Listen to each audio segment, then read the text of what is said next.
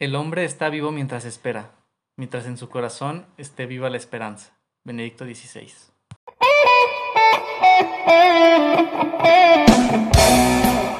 Bienvenidos, esto es Jóvenes en Lío. Yo soy Nagún Falcón y yo Armando Bernal. Comenzamos.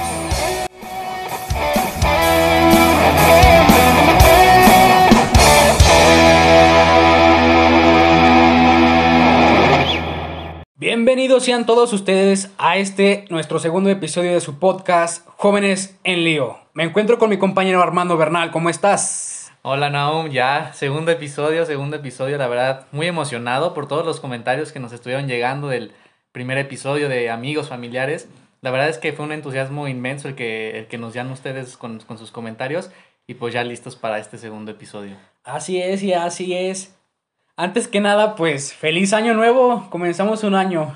Feliz año nuevo a todos los que nos escuchan, ya 2021, se acaba el 2020, año, pues, ¿qué decir de este año, pues catastrófico, ¿no? Vaya año, muchos sucesos que, pues aparte de ser catastrófico, pues nos dejó muchas enseñanzas. Así es, ciertamente fue un año, pues de muchas enseñanzas, mucho aprendizaje, como tú lo dices, eh, un año totalmente raro, atípico, un año lleno de cosas que pues nadie para empezar se imaginaba, ¿no? Cuando comenzaba. Así es, un año para la historia comenzando, pues se nos venía la Tercera Guerra Mundial. sí, que este, este presidente de, de acá de los United que ya se va a salir, el, el Trump, cómo empezaba este año, ¿no? Así movidito. Y después cómo olvidar la cuestión con el incendio de allá de Australia y todos estos sí. pues sucesos que fueron pasando uno a uno hasta que vino el detonante que yo considero que va a ser pues la estampa de, del 2020 que va a ser pues nada más y nada menos que la pandemia por, por este coronavirus. Sí, una pandemia que pues dejó muchos estragos tanto en lo económico, en lo social, en lo político, en todo aspecto. No hubo un aspecto, yo pienso, que no afectara esta cuestión de, de la pandemia. Incluso hasta en cierta parte tal vez se pudo aprovechar para beneficiar o también afectar el aspecto de la familia. Exactamente, exactamente. Y justo, o sea, empezamos el año eh, pues esperanzados, ¿no? Empezamos el año como con muchas ilusiones y a mí me da risa este, viendo publicaciones como, como decía que hace un año todo el mundo estaba, este va a ser mi año, este 2020 es, mi año y mira nada más que lo que nos pasó, ¿no? Tantas cosas que, que ocurren que está fuera de nuestro alcance y pues ciertamente ha sido un año de pérdidas, ¿no? O sea, yo también creo que 2020 ha sido un año de pérdidas importantes y pues obviamente unos han perdido más que otros. Eh, pero bueno, en general creo que ha sido un año que nos llama a todos a la reflexión. Creo que ha sido un 2020 que, pues si pudiera hablar, nos hubiera dicho un estate quieto, ¿no? O sea, ponte a ver cómo va tu vida.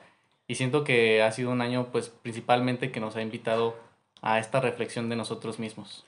Sí, pues también este año pasará a la historia como muchos otros, pero a la historia precisamente para, para aprender de lo que sucedió en este año, para evitar otras situaciones en el futuro y también para, pues para aprender, ¿no? Porque yo siento, indistintamente de todo lo que sucedió, yo siento que varios hábitos que, que se nos formaron, yo siento que son muy importantes ahorita en la actualidad y siento que también los tendríamos que haber tenido desde siempre. El hecho de tener más higiene a la hora de comer, a la hora de lavarnos las manos, a la hora hasta de saludar a las personas, porque realmente no sabemos con qué se encuentra cada persona, cada persona es diferente anda deambulando por su vida en, cualquier, en todo el mundo y pues realmente es importante. Yo me puse a reflexionar la importancia de esa sanidad que tenemos, que, que debemos de tener más bien.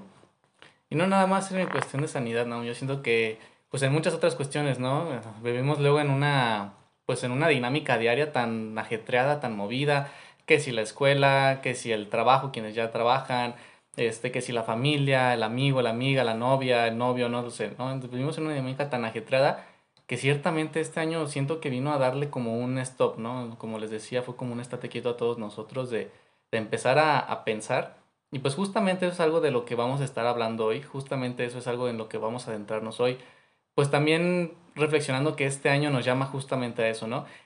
El 2021 que hoy estamos iniciando no va a ser distinto, créanme que en realidad va yo lo llamaría más como un 2020 más uno. No quiere decir que ya por ser 2021. Nivel 2. ya exactamente, nivel 2. O sea, no, no va a ser como un pues 2021 diferente en donde ya se haya acabado la pandemia de un día para otro.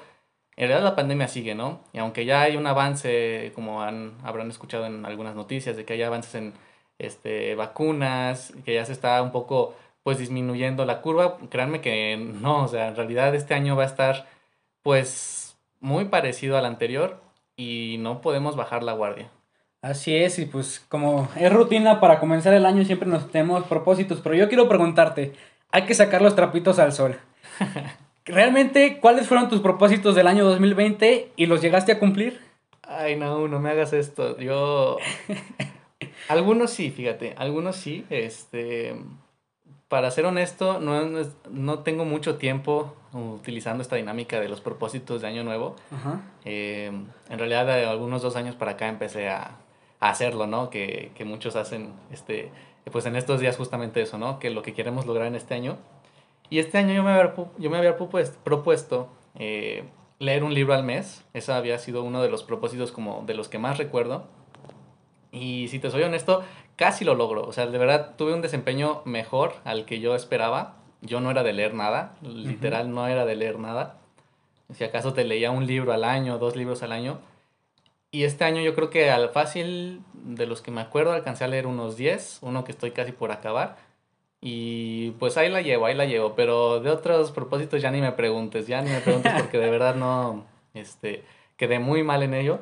Pero tú qué tal, a ver, yo nada más, no se trata de que yo nada más me, me exprese aquí, a ver tú qué tal. Pues yo, pues realmente cuando, siempre cuando se lleva a cabo esta dinámica de, en el año nuevo donde todos eh, cuentan sus propósitos y lo que piensan hacer en el año, pues realmente yo no soy de imaginarme muchas cosas. Realmente yo me acuerdo que ese año 2020 nos reunimos en familia y, y pues nada más yo comenté un propósito que era entrar a la universidad y que gracias a Dios se cumplió. De ahí en más como que no me propuse más adentrarme más porque precisamente por ese cambio de estar viviendo de prepa a universidad era mi única fijación y mi único propósito. Y pues bendito sea Dios, se logró. Se logró y de extraña forma, ¿no? Yo creo que, bueno, a nosotros dos platicarles un poco que nos tocó terminar la prepa así en modalidad pandemia. Este, un tanto triste, pues sí, se pierden experiencias, se pierde la graduación, se pierde pues el iniciar la, la universidad así de manera presencial. Pero bueno, se logró, ¿no? Y hay que estar agradecidos por eso. Se jugó y se ganó. Exactamente. Sí, y pues para adentrarnos un poco más en este tema de los propósitos, hay que platicar porque muchas veces es muy fácil proponerse cualquier cosa y no pensar realmente en cómo lograr ese objetivo, ese propósito. Y pues para esto eh, hemos leído un libro, un libro muy bueno que se lo recomendamos, que se llama Un plan de vida para jóvenes, ¿qué harás con el resto de tu vida? Es del autor Luis Castañeda y pues básicamente esta conferencia, esta parte de, esta primera parte de este segundo episodio será basada en este libro. ¿Y por qué, por qué la importancia luego de, de ponernos un plan de vida se, se dirá, no? Igual y en la escuela no es algo que nos hagan muy enfáticamente, seguramente habrán tenido uno de esos maestros disruptivos que luego los pone a hacer este, esos ejercicios de reflexión de cómo te ves en 5 años, cómo te ves en 10 años, cómo te ves en 20 años y tú dices, oye, aguántame, ¿no? Yo estoy disfrutando aquí ahora, soy chavo, este, a mí, ¿qué me interesa eso, no? Pero de verdad, créanme que no lo hacen por nada, o sea, de verdad, tener un plan de vida, chavos, tener un plan de vida es fundamental para saber cómo actuar en el día a día. Es decir, si tú no sabes a dónde vas, si tú no sabes lo que quieres lograr, si no, este, si no sabes a dónde te quieres dirigir, pues cualquier lugar va a ser tu destino. O sea, cualquier lugar va a ser tu destino. Si no tienes esa meta donde quieres llegar, te vas a ir desviando en el camino, te vas a ir desviando en el camino, te vas a ir por otros este, lados en donde igual ibas a caer en cosas en donde tú no quieres, ¿no? Por eso la importancia de tener este plan de vida. Sí, así es, y pues también es bueno planificar y saber planificar también tu vida, porque no es cosa que sea así tan fácil, porque primero te tienes que fijar objetivos, te tienes que tener una misión y un valor, una misión y visión claros. Eh, pero principalmente para llevar todo este plan de vida, pues tienes que tener en cuenta del potencial que tienes, que del potencial que cada uno de nosotros tenemos. Eh, este potencial pues se ve reflejado en lo que en lo que haces día a día, se ve reflejado también en lo que te gusta hacer y también analizar tus, virtudes, tus cualidades, lo que sabes hacer, lo que no sabes hacer, pero también más importante es analizar los defectos, esas oportunidades que tienes que tener en cuenta. Es muy importante, muchas veces en las empresas o en las clases de administración, etcétera, eh, desde el primer, desde la primera semana yo que creo, eh, les enseñan a hacer su, el famoso análisis FODA, ¿no?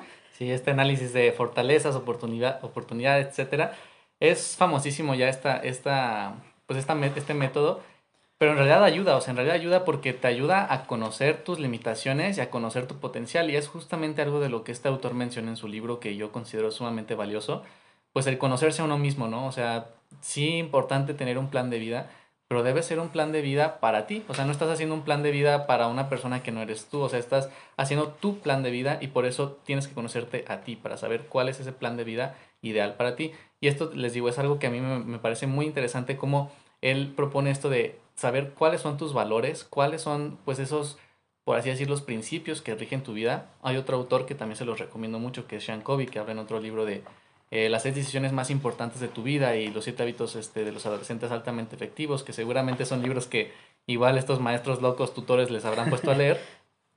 Pero es muy, muy interesante cómo menciona este autor Sean Covey de la manera en que los jóvenes tienen planteada su vida. Él, bueno, hace este tipo de analogía, ¿no? Si tuviéramos como una mesa, este, y en esa mesa, imaginemos que es nuestra vida, y nosotros vamos poniéndole como esas patas que son lo que le dan soporte a la mesa, si esa pata central, es decir, si esa columna que le está dando todo el soporte a la mesa está centrado en algo pasajero, en algo que puede terminarse, en algo que puede salir mal, como lo puede ser la familia, como lo puede ser este mm, el dinero, como lo puede ser eh, la fama, no sé, cualquier, de, cualquier tipo de esa, de esas pues valores fundamentales que, que no son en realidad pues inmovibles, va a llegar un momento en el que nos lo van a tumbar y yo creo que este año 2020 del que estábamos hablando justamente fue, fue eso, ¿no? O sea, tantas personas que tenían pues centrada su vida 100% en su trabajo, que tenían centrado 100% su vida pues quizá en la familia y en, alguna relación este, amorosa, no lo sé. Y este año vino a tumbarnos todo, ¿no? O sea, un familiar puede fallecer y ¿qué haces si toda tu vida estaba alrededor de él? Pues se te derrumba, ¿no? Se te derrumba. ¿Qué haces si, por ejemplo, pierdes el trabajo? Pues se te derrumba tu vida, ¿no? Eh, si no quedas en la universidad que quieres o si sales de, de tu prepa por alguna cuestión u otra, pues se te derrumba la vida, ¿no? Y la importancia de tener este, como centro de tu vida eso que no se va a mover nunca, que Sean Covey menciona son los principios o los valores, ¿no? Aquí también en este libro lo menciona, ¿no? La importancia de tener nuestros valores más importantes bien claro. Y nosotros hablando aquí en este podcast, yo podría decirles que ese, ese pilar de nuestra vida, pues siempre debería ser Dios, ¿no? Exacto, así, así muy, muy bien lo que dices. Ese pilar de nuestra vida tiene que ser Dios, porque al final de cuentas estamos sujetos a la voluntad de Dios. Tenemos que estar sujetos a la voluntad de Dios. Hacernos creer eh, esa que, que Dios tiene preparado para todos y cada uno de nosotros una misión en específica. Eh, hay que aprender también a, a hacer caso a esas señales que nos manda Dios, que después en otro episodio les hablaremos más a, más a fondo de eso. Pero también es importante tener tu autoestima bien fuerte, bien fortalecida. Tu autoestima porque realmente eh, va a ser la, la, yo creo que el pilar de este, de este proyecto de vida. Porque realmente si no tienes autoestima, si no te quieres, si no te amas, si no te respetas, pues realmente no te va a servir de nada este proyecto de vida. Y qué, qué importante esto que mencionas, ¿no?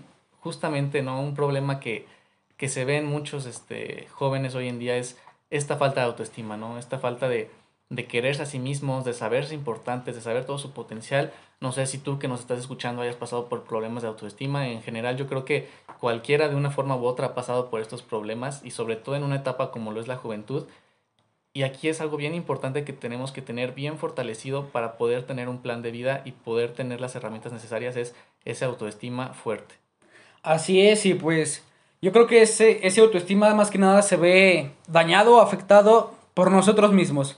Nosotros mismos somos la limitante que nos ponemos. Ah, hay un, hay un, un autor, un farmacéutico que se llama Emil Q, donde expresó una ley que se llama la ley de Q, vaya la, de, la redundancia, perdón, que dice, cuando la imaginación y la fuerza de voluntad están en oposición, invariablemente gana la imaginación. Y esa imaginación, ¿qué viene siendo? Viene siendo nuestro, nuestro, nuestro subconsciente. Ese, esa computadora, ese ordenador que nosotros vamos, vamos programando con el caminar de nuestra vida y que realmente ese, somos, la principal, somos la principal influencia nosotros. nosotros vamos a indicarle a este subconsciente que somos capaces de lograr todo lo que nos propongamos, así como también en, en otros casos extremos somos los responsables de, de limitarnos, así de, de decir realmente que no podemos, que no lo podemos lograr. Y entonces, realmente cuando la, la, el subconsciente se opone entre nosotros, es lo principal que tenemos que fortalecer. Justamente, ¿no? Y una vez que ya tenemos pues todo esto definido, nuestros valores, nuestro autoestima un poco más cimentado, el autor menciona en este libro la importancia de fijar metas, ¿no? Sí, así es. Y pues para, para fijar esas metas tiene, tiene que llevar un proceso. Este proceso eh, se los proponemos, realmente hay muchos otros, pero es el principal, yo creo, para, para lograr estas metas. Eh, y pues el primero de estos es que tiene que ser por escrito. Sí, una meta, una meta al final que no queda escrita es una meta que pues te queda en tu imaginación, ¿no? Y creo que ese es un error en el que luego podemos caer mucho, ¿no? Eh, sabemos que lo queremos, en un momento dado se nos llega el momento de inspiración, no sé si te ha pasado Sí. de que estás, este, ah, bueno, año nuevo, este, es como un reinicio y dices, hoy quiero lograr esto, este año voy a lograr esto. Y no lo escribimos, es algo tan sencillo como escribir esa meta, de verdad nos ayuda tremendamente, ¿no? Entonces hay que, hay que, pues quitarnos un poco esta, pues mala costumbre de, de no tener las cosas por escrito, porque en realidad tenerlas ahí y tenerlas a la vista es algo que nos va a estar pues diciendo día con día, esto es lo que te propusiste, esto es lo que tienes que lograr, no se te olvide, ¿no? Sí, y también pues también hay que destacar que hay diferentes medios de, de aprendizaje y pues también eh, escribirlo, estarlo repasando en tu mente, decirlo en voz alta realmente hace que te la creas, hace que programas, vaya mencionando otra vez, ese subconsciente, esa imaginación, hace que te- también tenerla por escrito te la vaya fortaleciendo y tenerla más clara que nunca. Ok, bueno, y aquí el autor también menciona otras características que debe tener la meta. Ajá. Este, estas características pues van en base como una metodología que se llama metodología SMART, que tal vez algunos de ustedes ya hayan escuchado, pero prácticamente explica el por qué a veces las personas no, no cumplen pues sus metas. Eh, hay un artículo que leí hace poquito en AUN, que es más una noticia, en donde dice que nada más el 8% de las personas, el 8% de las personas cumple sus propósitos de año nuevo. O sea, y te imaginas, son como de 100 personas, 8 nada más son las que cumplen su propósito de año nuevo. Son poquísimas, ¿no? Y, y este artículo lo que decía es que son tres razones principales por las que no cumplen, pero la más grande de todas es porque no le especificaron bien al inicio. O sea, porque no sabían lo que tenían que hacer. Y eso pasa cuando nosotros ponemos una meta. Vamos a poner un ejemplo de una persona que se llame eh, un nombre Juanito Pérez. Juanito Pérez. Vamos a poner que Juanito Pérez, su meta más común, que es una de las metas más comunes también de, de Año Nuevo, es bajar de peso, ¿no? Una de las metas más comunes es bajar de peso. Y él llega, este, primero de enero, hoy, se sienta, agarra su pluma, su, su papel. eh, vamos a poner, vamos a escribir la meta, ¿no? Como, como decíamos hace, hace rato. La escribe y su meta es bajar de peso. ¿Eso qué implica, no? O sea, bajar de peso, ¿cuánto Sí, vas a bajar? la. ¿Qué vas a hacer? Queda, queda de verdad, o sea, si no lo especificas, si no tienes un, un como, pues un plan de acción, si no, si no profundizas en esa meta, se queda en lo superficial y va a ser bajar de peso, bajar de peso y al mes vas a ver que si se metió en un gimnasio, pues va a salir, ¿no? O sea, porque en realidad no tiene claro lo que va a hacer y tampoco sabe por qué lo está haciendo. Esa es otra de las razones que decían por las que no se cumplen las metas, porque no tienen un propósito más profundo, de más allá de la meta, ¿no? Sí, también pues llegando en el mismo ejemplo, tiene que ser medible. Tiene que ser medible también para saber si lo estás logrando, cómo lo vas logrando, qué tanto esfuerzo le tienes que poner. Y pues también, o sea, si Juanito Pérez se propuso bajar de peso, es, no sé, me propongo bajar 15 kilos en todo el año. Eh, no sé, en el, en el primer mes, ay, es enero, pues vienen los tamales, la rosca de reyes, pues chin, ya Pues subí. ya valió. Sí, ya subí un kilo. En febrero, pues ya empezamos, ya bajé dos. Y así tiene que ir, y, ir sumando esa, ese, con- esa continuidad de esfuerzos para llegar a- al objetivo. Entonces, por eso también es importante que tiene que ser medible. Tu objetivo tiene que ser medible. Vamos eh, a hablar como uno a uno de, de esta metodología de SMART. Eh, las palabras SMART es como el acrónimo de, pues, de todas las características que debe tener tu meta o tu objetivo en este caso. El primero, que es la S de SMART, significa específico, no es lo que mencionabas, tiene que ser específico. Bajar de peso no es nada específico, o sea, bajar cuántos kilos, ¿no? Ahí tendrías que especificar cuántos kilos piensas bajar. después la segunda letra de, de la palabra SMART es la M y eso hace alusión a medible, ¿no? La palabra medible es lo que ahorita nos mencionabas. Debes estar llevando un control de lo que vas bajando, ¿no? Ya sea que tu control sea cada dos semanas, cada mes, no lo sé. Ahí es como ir midiendo cómo vas a ir avanzando. La tercera letra de la palabra SMART es la A. Y esa es, eh, bueno, en inglés la palabra es achievable, que significa alcanzable, ¿no? O sea, es una meta que tú puedas lograr. Tampoco se trata de ponernos metas imposibles. Esta meta que ahorita les platicamos del ejemplo de, de Juanito Pérez, pues es alcanzable, ¿no? Bajar 15 kilos en, en un año es alcanzable. Pero ¿qué, pasa, ¿qué pasaría si Juanito Pérez se propone bajar 15 kilos en una semana? Pues seguramente es alcanzable, pero con operación, ¿no? Yo no sé. Sí. Este, pero si lo intenta alcanzar de otra manera, de verdad es muy peligroso, es, es de verdad una meta que queda fuera de su alcance, ¿no? Por eso la importancia de que tu meta también sea alcanzable, es decir, que la puedas realizar, que, que sí te invite a, a dar un esfuerzo extra, o sea, que tampoco sea una meta súper fácil, le voy a bajar un kilo en un año, oye, pues ¿qué te pasa, no? O sea, eso, eso cualquiera lo hace en una semana, pero que sí debe ser una meta este, que se pueda lograr. Después vamos a pasar la palabra eh, en Smart, sería la letra R, que significa realista, ¿no? Eh, es decir, que, que sea una meta este, que se pueda mm, alcanzar un, un poco de la mano con, con la palabra. Y la T por último es la pasada, la hace referencia a medible en tiempo. Es decir, tiene que tener, este, debe estar cronometrada, ¿no? Cada dos semanas voy a estar haciendo este, este logro y tengo que cumplir este objetivo antes de tal fecha. Poner fechas a tus objetivos, poner fechas a tus metas, les va a dar pues más seriedad. O sea, porque tú ya tienes, por así decirlo, la fecha de entrega, ¿no? Y yo creo que nosotros como jóvenes estamos muy acostumbrados a esa, porque siempre todo en la, en la escuela tiene fecha de entrega, ¿no? Que si las Sí, sí, tareas sí. tienen fecha de entrega, que si los proyectos tienen fecha de entrega. Y pues para plantearte objetivos, eh, para plantearte metas, esto no es diferente. Sí, así es, y pues aparte todo esto tiene que ser de acuerdo a congruente a tus valores y creencias. Y también es importante analizar que este objetivo a qué nos va a aportar, qué nos va a fortalecer. Se dice que, bueno, para, eh, para analizar a qué nos va a fortalecer, el autor propone una serie de aspectos que son los que podemos utilizar para saber si nos va a beneficiar o si realmente nos va a afectar ese, ese, ese propósito, porque también hay que saber distinguir propósito, que hay propósitos buenos y también que hay propósitos malos, realmente que nos van a, benef- a beneficiar o que nos van a perjudicar de alguna manera. Y pues el primero de estos aspectos es el aspecto espiritual. El aspecto espiritual, esto reforzándolo, eh, vamos a, dejarlo un poquito fuera de la iglesia, pero ahorita lo retomo porque es sumamente importante.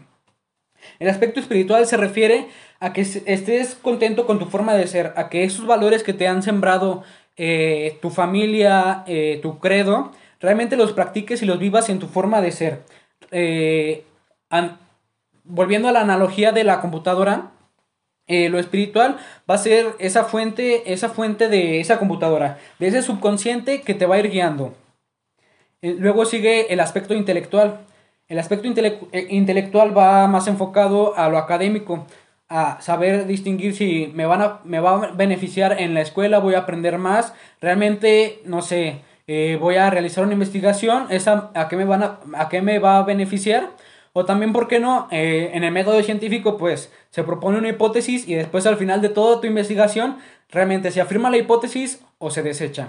Y pues al final de cuentas, este proceso es bueno porque al final de cuentas vas a, vas a saber si eso fue bueno o fue malo. Y después también eh, viene el aspecto afectivo emocional. Te va a beneficiar a ti como, como persona que, no sé, suponte que eres una persona que realmente vive en la amargura. Ese objetivo va a ser que vivas más feliz, más alegre, más en armonía con tu familia, con, lo- con los que te rodean.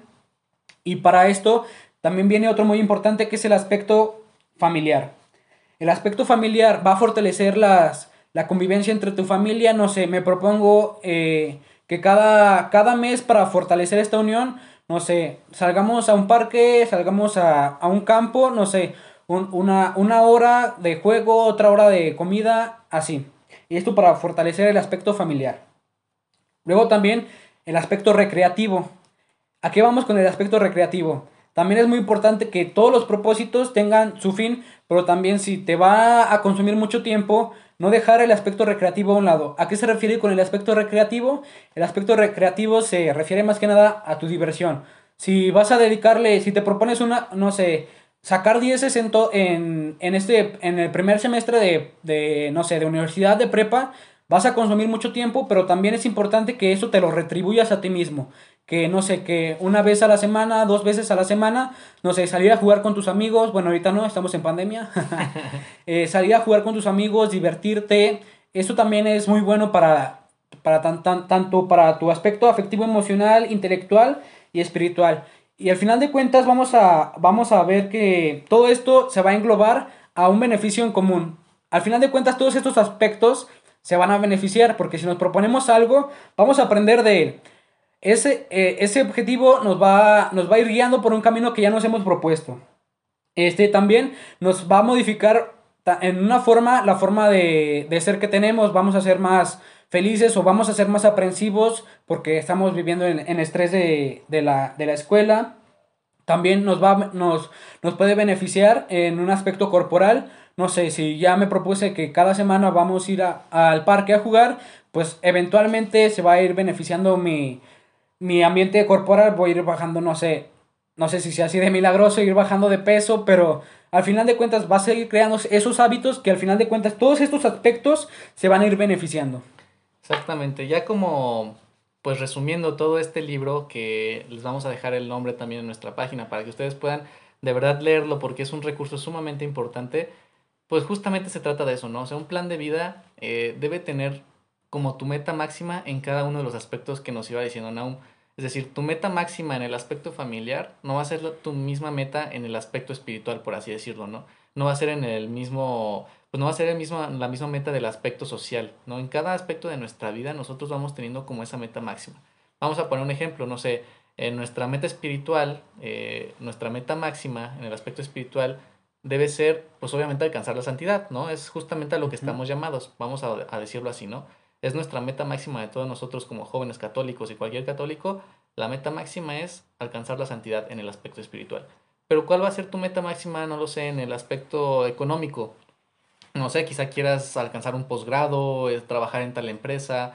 ¿Cuál va a ser tu meta máxima en el aspecto recreativo? Ah, que yo quiero tener este un yate, una cabaña, no lo sé, ¿no? Cada quien tendrá sus metas, ¿no? Pero justamente se trata de esto, o sea, como de ir poniendo tu plan de vida en cada uno de estos aspectos, de irlos, eh, pues sí, separando, que al final todos son parte de tu vida, sí, pero cada uno pues debe tener su, su espacio, ¿no? Y para lograr esos aspectos, es decir, para llegar como a la meta máxima, o sea, el final del videojuego, el final de, de, de ese, pues de todo lo que quieres lograr en ese aspecto, pues tú te vas poniendo objetivos y esos objetivos pues pueden tener cierta duración, pueden ser objetivos a corto plazo, objetivos a mediano plazo, objetivos a largo plazo, y esos objetivos deben estar específicos. Esos son los que, los que hablábamos que deben tener la metodología SMART. Pero para lograr esos objetivos no nada más se trata de escribirlos y de, de tenerlos bien claros. O sea, ¿cómo vas a, tú a lograr esos objetivos? Vamos otra vez al ejemplo este de Juanito Pérez. ¿Cómo va a lograr él bajar 15 kilos en el año, no? Pues tiene que ponerse a hacer ejercicio y seguir una dieta balanceada. Entonces, unas herramientas que nos van a ayudar siempre a lograr nuestros objetivos van a ser los hábitos. Los hábitos siempre van a ser esas herramientas que nos van a ayudar a alcanzar nuestros objetivos. Si nuestro objetivo es bajar de peso, pues el hábito cuál va a ser? Levantarse temprano a hacer ejercicio, ¿no? Puede ser un hábito. ¿Y va a costar trabajo? Pues como todos los hábitos cuestan trabajo. Por ahí dicen que un hábito tarda entre 21 días, hay otros que dicen que tarda casi 60 días, no lo sé. El hábito al principio siempre va a costar trabajo, pero ya una vez que lo vas agarrando, ya una vez que pues se te va haciendo hábito, este, se hace automático, se hace automático, ya no tienes que meterle más esfuerzo, tú solito te sientes raro si no lo haces, tú solito te vas a empezar a sentir raro si no te levantas temprano a hacer ejercicio. Entonces también es bien importante que a cada objetivo que pongamos, por ejemplo, si tu meta máxima en cierto aspecto de tu vida es tal, y este año tú vas a ponerte un objetivo que te va a acercar a esa meta, a ese objetivo tú también tienes que darle pues esa, ese hábito que te va a ayudar a alcanzarlo. Entonces, algo que a mí siento que me ayuda mucho y que pues quiero compartirles y que también les vamos a compartir en nuestra página de Facebook para que, para que no se lo pierdan, pues es justamente como una guía de cómo plantear eh, objetivos, cómo plantear metas, objetivos y hábitos. Metas máximas, objetivos para lograr las metas máximas y hábitos para lograr los objetivos. Así es como se va armando pues un plan de vida pues como se lo estamos platicando. La verdad hay varias formas de armarlo, pero creo que esta es la que nosotros encontramos que está pues mejorcita.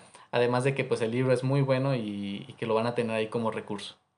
Sí, así es. Y pues hablando de esto, pues también es importante pues analizar también, aparte de esas, alcanzar esas metas máximas, analizar y después de fijarte esa, todas esas metas, también agarrar las que son prioritarias, las que te resuelven una emergencia urgente, las que te motivan, las que te hacen progresar notablemente, no sé, en cuestión de menos de, una semana, una semana. Todo esto para que te van a beneficiar también para alcanzar las metas que te propusiste.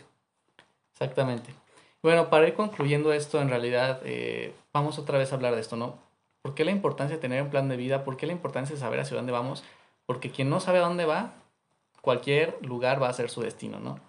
Y hemos visto, seguramente ustedes conocerán amigos que tenían muchísimo potencial, que eran súper inteligentes, pero nunca se propusieron eh, una meta, nunca tuvieron como un plan de vida y no quisieron aprovechar esos dones que se les habían dado para ponerlos al servicio de los demás o siquiera para sacarles jugo, ¿no? Y puede ser que hayan acabado este, en lugares en los que ahorita pues ya no vale lo mismo, ¿no? Entonces es súper importante de verdad tener, tener un plan de vida y justamente ahorita que estamos iniciando el año también quisimos por eso empezar con hablando un poco de esto, ¿no? De la importancia del plan de vida, porque no nada más se trata de ponernos propósitos de año. O sea, esos propósitos deben estar alineados con nuestro, nuestro plan de vida, con, con esa, pues, metas máximas que nosotros tenemos, ¿no?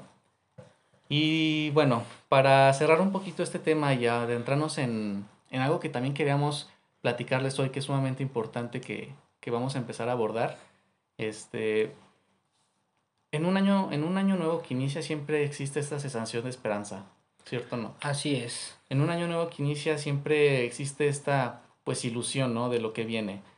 Y aunque no queramos y aunque nosotros ahorita estamos platicando de que pues de un año a otro, al menos en esta ocasión no va a haber mucho cambio porque seguimos diciendo que eso es como 2020 nivel 2, ¿no? Pero sí, si quieras o no lo hay, o sea, quieras o no, el cambio de, de calendario eh, sí implica hasta cierto punto esta como chispita que nos llega a nosotros, ¿no?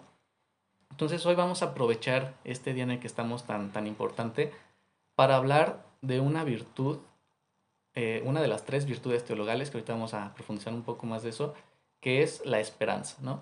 Yo creo que esta palabra puede tener mil acepciones, pero vamos a tratar de ser lo más claros posible, porque la esperanza es de verdad una virtud que nos lleva a nosotros a querer, a anhelar el reino de los cielos. Ahorita vamos a profundizar un poco más en, en ese sentido.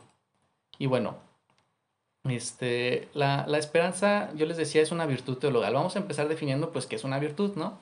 Eh, para que nos quede claro, una virtud, pues, es una disposición habitual y firme a hacer el bien. Es decir, uno tiene una virtud cuando decide hacer un bien por decisión propia, ¿no? Eh, una virtud permite que la persona eh, no solo realice actos buenos, sino siempre da lo mejor de sí misma.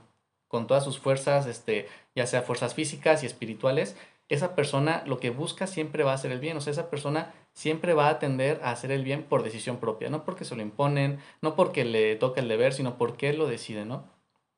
Él busca y elige siempre estar haciendo acciones que vayan enfocadas al bien. Y así es como se va desarrollando una virtud. Eh, existe este ejemplo, por ejemplo, eh, ahorita que estábamos hablando eh, de los hábitos. Los hábitos pueden ser buenos o malos, ¿no? O sea, los hábitos pueden ser buenos o malos. todos tenemos malos hábitos, la verdad es que mm, ni por qué negarlo. Pero la repetición de estos hábitos nos va a llevar ya sea a un vicio, si es un mal hábito, o a una virtud, si es un buen hábito. Un buen hábito repetido, con obviamente como lo decíamos, con la convicción de hacerlo, te va a llevar a la virtud. Pero un mal hábito, cuando ya lo haces queriendo hacerlo, te va a llevar al vicio. Esos momentos donde, donde caes en, en el famosísimo vicio, ¿no? Eso es como la contraparte. La virtud y los vicios se forman a través de, de, de hábitos. Y luego las virtudes, para entenderlo de mejor forma, pueden dividirse, o la iglesia sí las divide entre virtudes humanas y virtudes teologales. Las virtudes humanas prácticamente son esas que se obtienen con fuerzas humanas, ¿no? Este, virtudes humanas que nosotros con nuestras propias fuerzas podemos alcanzar. Pero las virtudes teologales, eh, y esto lo menciona en el Catecismo de la Iglesia Católica, son virtudes que están relacionadas con Dios. O sea, son todas las virtudes que directamente se refieren a Dios. O sea que por gracia de Dios las podemos alcanzar y solo por gracia de Dios las vamos a alcanzar. Eh, estas virtudes teologales son tres, eh, nos lo menciona el Catecismo de la Iglesia Católica, es la fe, la esperanza y la caridad. Y hoy pues vamos a hablarles de, de la esperanza. Eh, esta semana vamos a estar hablando de las demás, no les vamos a decir cuál va a ser la de la siguiente semana, pero bueno, hoy vamos a estar hablando de la esperanza porque estamos en un ambiente pues de esperanza como es este inicio del 2021 o más bien 2020 nivel 2. Así es, y pues más que nada pues estos estragos nos hacen querer tener esa ambición de esperanza, ¿no? Esa, esa bueno, ambición por, decir, por decirlo así, pero realmente nos hace querer esa, alcanzar esa esperanza para que nos vaya guiando en nuestro caminar. Y entonces para, para empezar a hablar de la esperanza, pues es importante definir a qué nos referimos con la esperanza, ¿no? Exactamente. Eh, prácticamente de las tres virtudes teologales, la esperanza es la que se refiere a este anhelo de que estamos hablando, a un anhelo de felicidad que Dios pone en nosotros. Y sobre todo es yo creo todavía más explícito en los jóvenes, ¿no? Los jóvenes tienen un anhelo inmenso de aventura, tienen un anhelo inmenso de, de, amor, tienen un anhelo inmenso de felicidad. Y ese anhelo, eso que Dios pone en nuestro corazón, ese deseo de ser alguien grande, de ser alguien importante, de llegar a ser algo, algo pues importante en este planeta, de dejar huella, pues no es nada más que esa esperanza, esa virtud que Dios pone en nuestros corazones, ¿no? La esperanza de la que nos habla eh, la iglesia, de la que nos habla Cristo también en el Evangelio, pues es una esperanza que nos protege también del desaliento. Así como nos invita a buscar la felicidad, a anhelar la felicidad, es justamente esa virtud que nos protege de los momentos de sufrimiento, de los, de los este, momentos de dolor, de, pues sí, de desaliento, ¿no? Eh, la esperanza siempre va a ser ese impulso para soportar todas las pruebas. Y esta esperanza de la que hablamos es una esperanza purificadora. Es decir, todo lo que nosotros hagamos con esperanza va y va a ordenar nuestras acciones hacia Dios. Porque Dios es la fuente perfecta y plena de amor y felicidad que colma todos nuestros anhelos, lo dice el Catecismo de la Iglesia Católica. ¿A qué se refiere esto? Al final de cuentas, la esperanza lo que nos invita es a anhelar el reino de los cielos, ¿no? Y que todo lo que nosotros hagamos aquí en tierra, así sea lo más mínimo, así sea ayudar a tu mamá en algo, así sea eh, dar tu mejor empeño en, en la escuela, que sea por hacerlo lo mejor y alcanzar el reino de los cielos. Eso es a lo que nos invita la esperanza, estar siempre buscando el reino de los cielos, ¿no? Entonces, eh, Benedicto XVI, en una encíclica que escribió en su momento siendo papa, eh, llamada Espesalvi, nos habla de tres lugares en donde nosotros podemos ir ejercitando nuestra, nuestra esperanza. Eh, sí, la primera pues es la es en la oración, ¿no?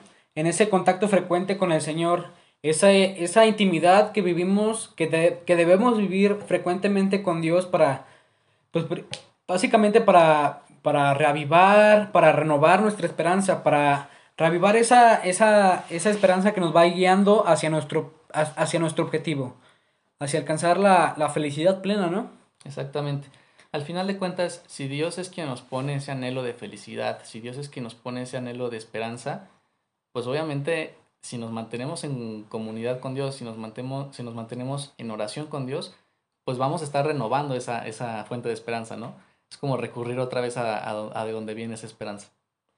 El segundo lugar en donde nos proponen ejercitar nuestra esperanza es en la rectitud del obrar y el sufrimiento.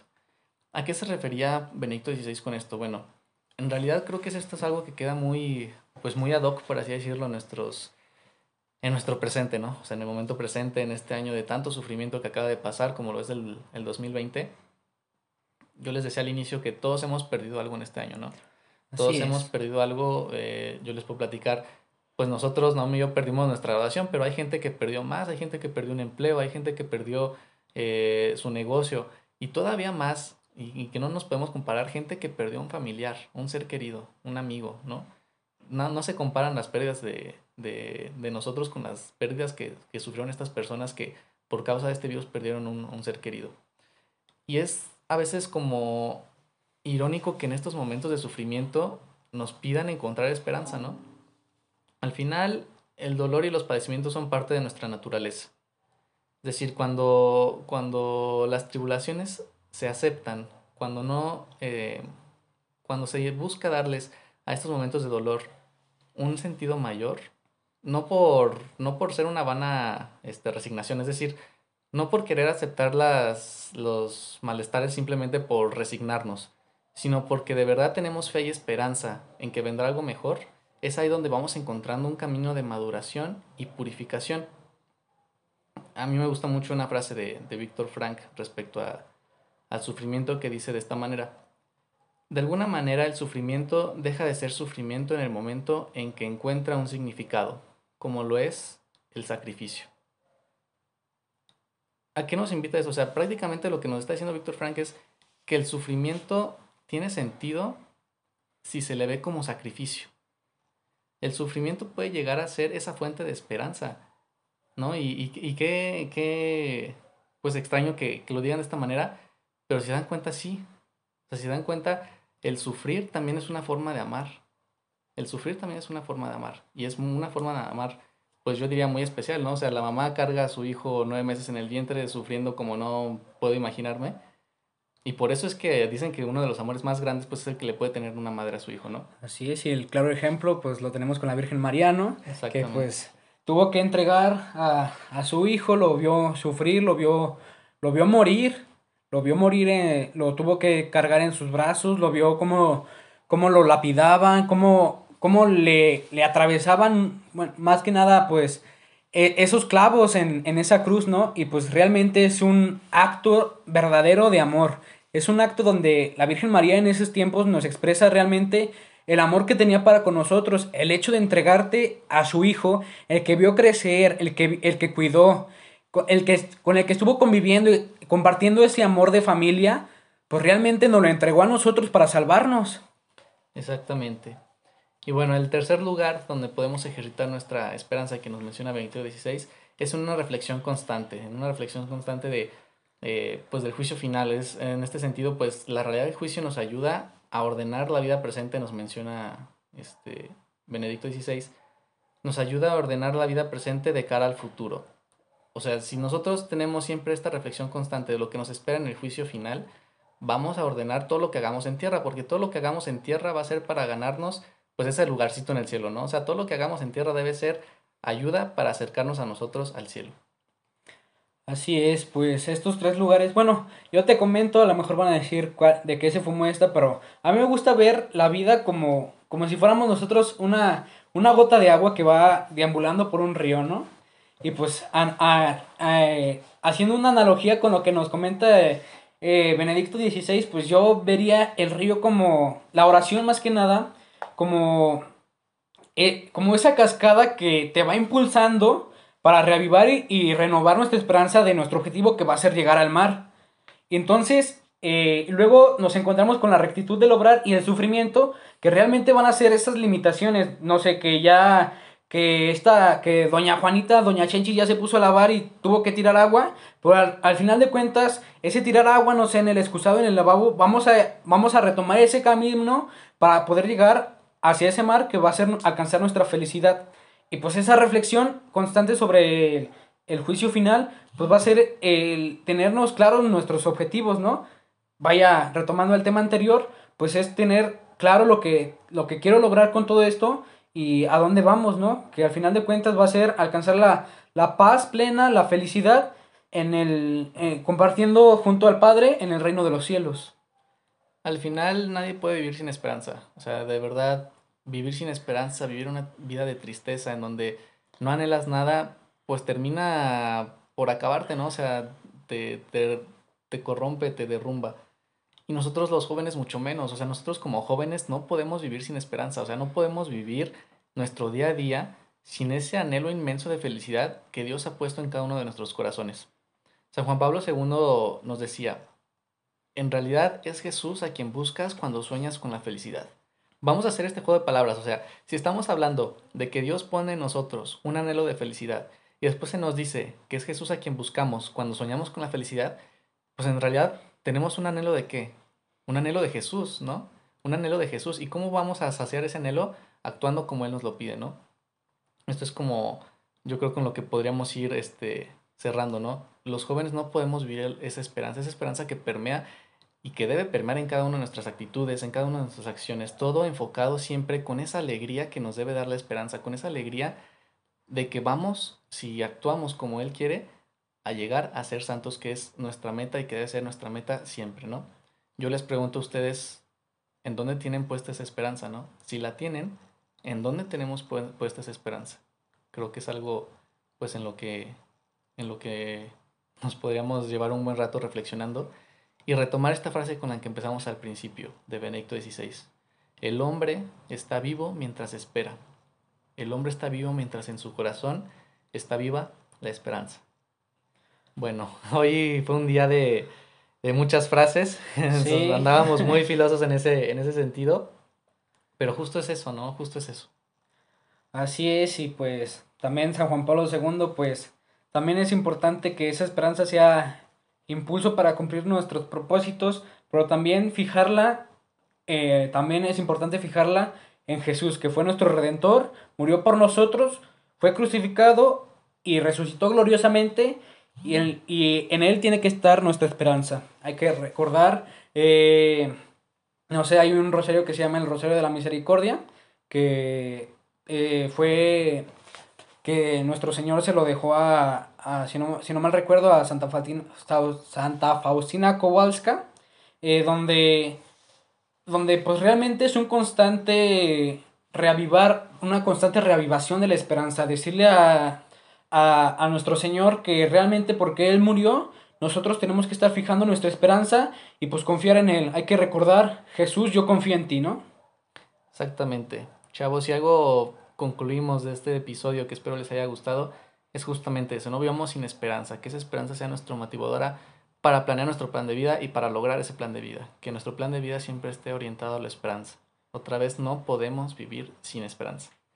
Y bueno, antes que, antes, bueno, antes de, cerrar, pues agradecerles, agradecerles a todos ustedes por sus comentarios que nos hicieron eh, de nuestro primer episodio. La verdad es que los valoramos muchísimo. Ustedes son los que nos animan pues a, seguir con este proyecto. Vamos a hacer un, un, proyecto pues estoy seguro muy muy fructífero. Y obviamente si les gustó este episodio pues pedirles que nos ayuden a, a difundirlo, ¿no? Al final de cuentas hay que hacer ese llamado que nos hizo el Papa Francisco hace algunos añitos, ¿no? Seguir haciendo lío. Ustedes hagan lío también, ustedes compartan eh, este, este podcast y muchos otros pues, materiales que hay en, en, en internet de muy buena, con muy buen contenido y hay que difundirlos entre sus amigos, conocidos. A nosotros de verdad nos encantaría que ustedes pudieran difundir nuestro podcast con sus familiares y amigos. Así es, y pues también pedirles, ténganos paciencia, apenas vamos empezando, no tenemos eh, un gran equipo eh, y pues ah, vamos a ir agarrando callo en esto, ¿verdad? Y pues los dejamos ahorita con una canción que nos compuso nuestro amigo Mario, que realmente es un excelente músico y, y, y, y próximo compositor, ¿verdad? Claro que sí, ya lo esperamos ver ahí en la, en la cima del éxito. No olviden seguir nuestras redes sociales, en Facebook estamos como Jóvenes en Lío, en Instagram estamos como jóvenes.en.lío. Muchas gracias, chavos, y pues feliz año nuevo, pasen la cera muy bien. Feliz año nuevo. Cuídense. Adiós.